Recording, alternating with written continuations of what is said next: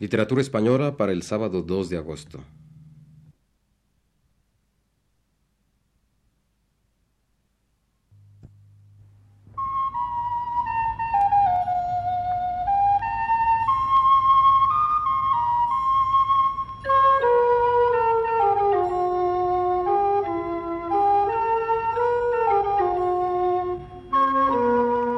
Radio Universidad Nacional de México presenta Literatura Española.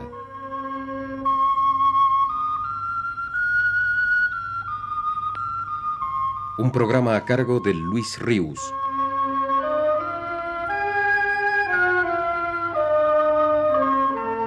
Luis Ríos nos dice en su texto más reciente. La semana pasada empecé a hablar de la huella de México y lo mexicano en la obra de León Felipe.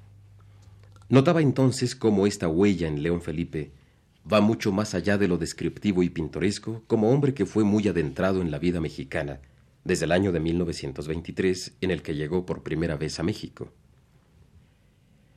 En un poema de Ganarás la luz, notaba en el programa pasado la profundidad de esa huella que llega a modificar los elementos simbólicos de la poesía de León Felipe.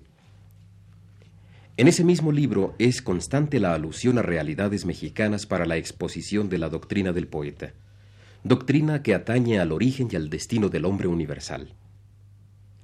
No hay, pues, en León Felipe un propósito regional, costumbrista al incluir en su obra las observaciones que hizo de lo mexicano.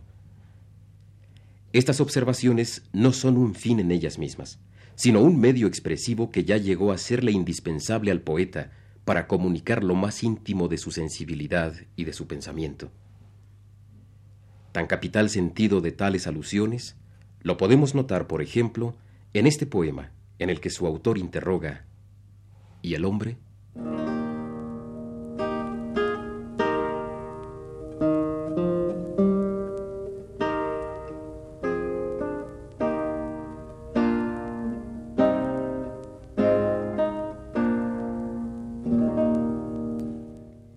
El hombre es un mestizo o un ario. El hombre, sigo hablando desde el cubo del pozo, desde el púlpito de los lagartos. Yo lo he visto en las ruinas de Itálica, verdinegro, entre el Ibero y el Romano, y en las ruinas de Uxmal y Chichén, verdinegro, entre el Maya y el Caballero castellano. Yo lo he visto entre el maíz amarillo y el trigo blanco en la primera rendija de la aurora, entre las tres y las cuatro, entre la luna y el sol, en el pico ronco y agudo del gallo. Yo lo he visto entre el polvo y el agua, entre la sed y la nube, en el barro. El hombre es un mestizo, y el mestizo también es un lagarto. Ahora, Anotad estas voces que suben del sótano. Venimos a crecer o a purgar. Nos abrieron la puerta o la forzamos. ¿Quién estaba allí cuando partimos? ¿Quién nos despidió en el otro lado? ¿El gorila o el ángel desterrado? Este es el reino, amigos, de la interrogación y del lagarto. Y aunque nadie conteste, yo vuelvo a preguntar. ¿Quién? ¿Quién sostiene y levanta la verdad redentora entre las manos? ¿Quién es el sacerdote? ¿El obispo o el sabio? ¿Dónde está Dios? ¿Está Dios en el cáliz o en el tubo de ensayo? ¿Dónde está Dios? ¿Está en el vino puro y en las harinas pálidas del ario? ¿O está aquí, aquí en las fronteras pendulares del mestizo, del poeta, del agónico, del borracho? Del loco y del sonámbulo. Aquí, aquí en el cubo del pozo, que tan pronto está arriba como abajo. Aquí, aquí en el poema, a caballo en la rendija entreabierta de mis párpados. Aquí, en el reino crepuscular de los lagartos.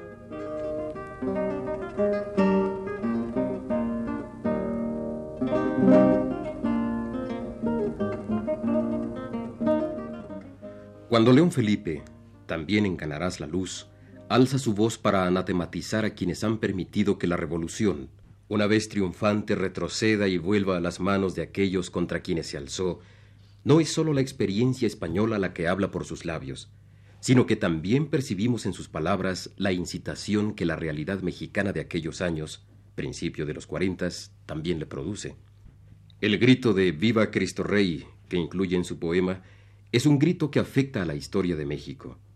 Y el nombre de Cristeros es un nombre acuñado aquí y no en España, en la acepción política que concretamente tiene esa palabra.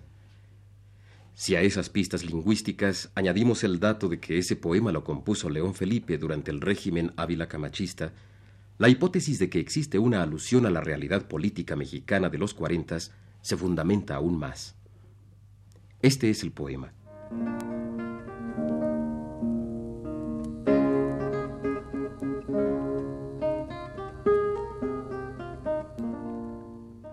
El lagarto se mete en el columpio del cangilón y pasa por la luz y el subterráneo con un tiempo y un ritmo poemáticos. ¡Eh, alto! El poema también es un lagarto, y el poeta, el gran emperador de los lagartos. Y yo digo ahora aquí, aquí, colgado del péndulo que oscila entre los mundos que separan la rendija entreabierta de mis párpados, aquí y ahora, sacad el reloj, a las tres, con el pico rojinegro del gallo. Oíd, amigos, la revolución ha fracasado. Subid las campanas de nuevo al campanario. Devolvedle la sotana al cura y al capataz el látigo. Clavad esas bisagras y quitadle el orín a los candados. Que venga el cristalero y que componga los cristales rotos de los balcones de palacio. Arreglad las trampas y los cepos y comprad alambre para los vallados.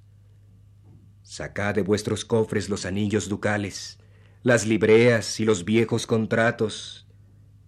Coronad a los poetas otra vez con hojas de papel purpurinado, y regaladle a Franco un espadón simbólico, una medallita milagrosa y un escapulario. Viva Cristo Rey. La revolución ha fracasado. Esto lo he dicho a las tres, pero ahora digo a las cuatro.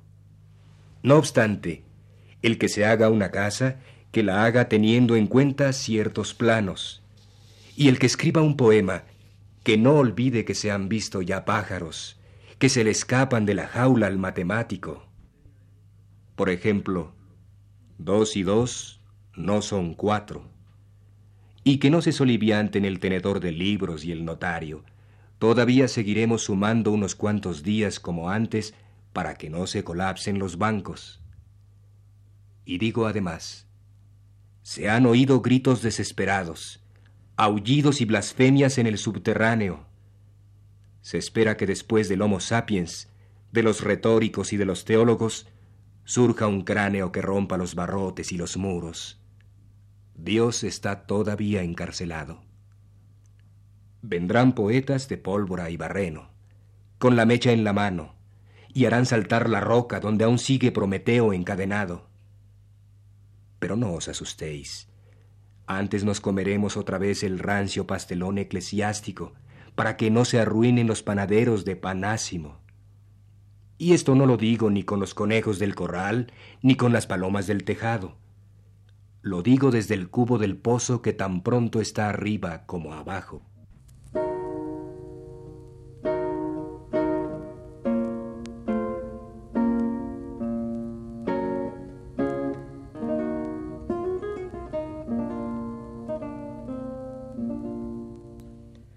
En la elegía a la muerte de José Moreno Villa, León Felipe viene a darnos la clave del que con razón llamó Gauss no destierro, sino transterramiento de los españoles en 1939. Clave que a su vez nos explica por qué fue capaz un poeta como León Felipe de entrañarse tan hondamente en México.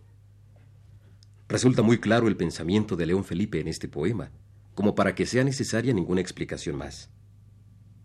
Escuchemos la segunda parte del poema para terminar el programa de hoy.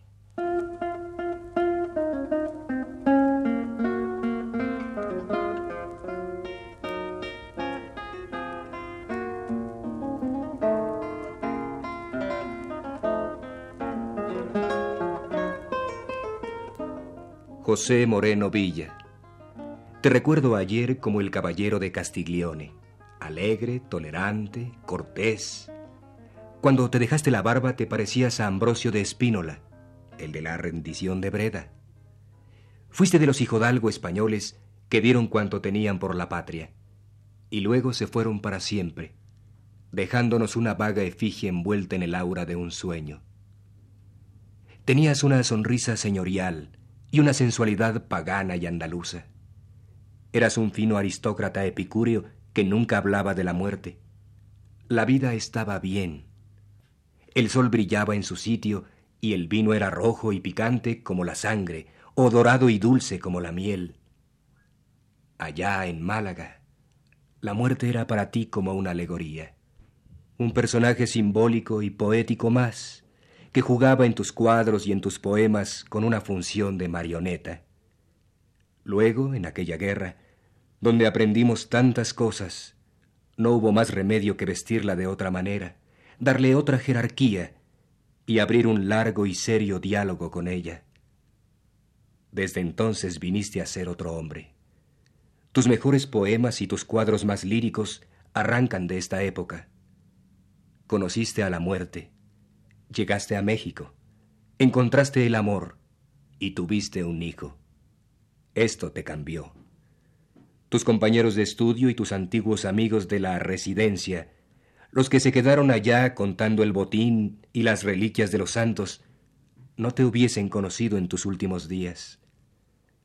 Ya habrán visto, sin embargo, por tus poemas nuevos, que tenías otra voz, y por tus cuadros, que en tus pupilas había otra luz.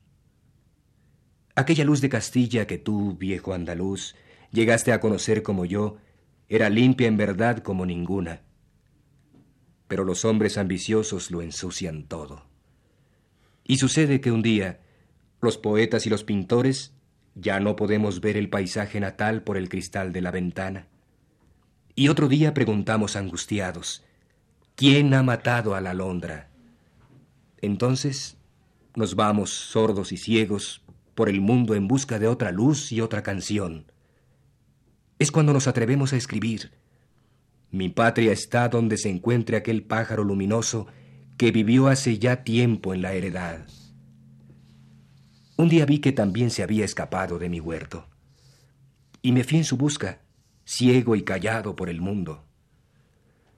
Donde vuelva a encontrarle encontraré mi patria porque allí estará Dios.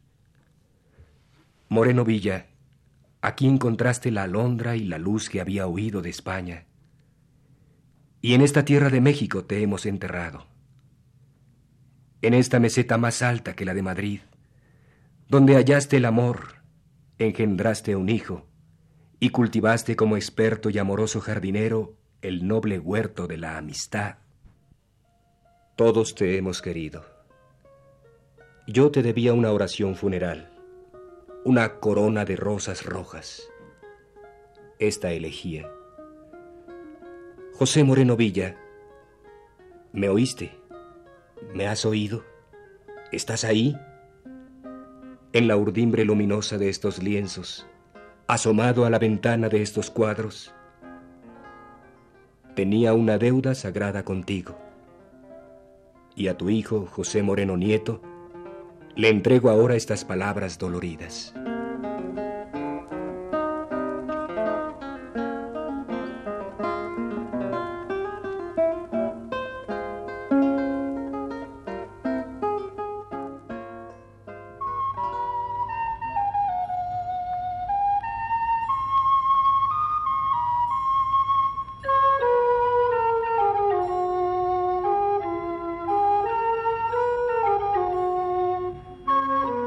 Radio Universidad Nacional de México presentó Literatura Española.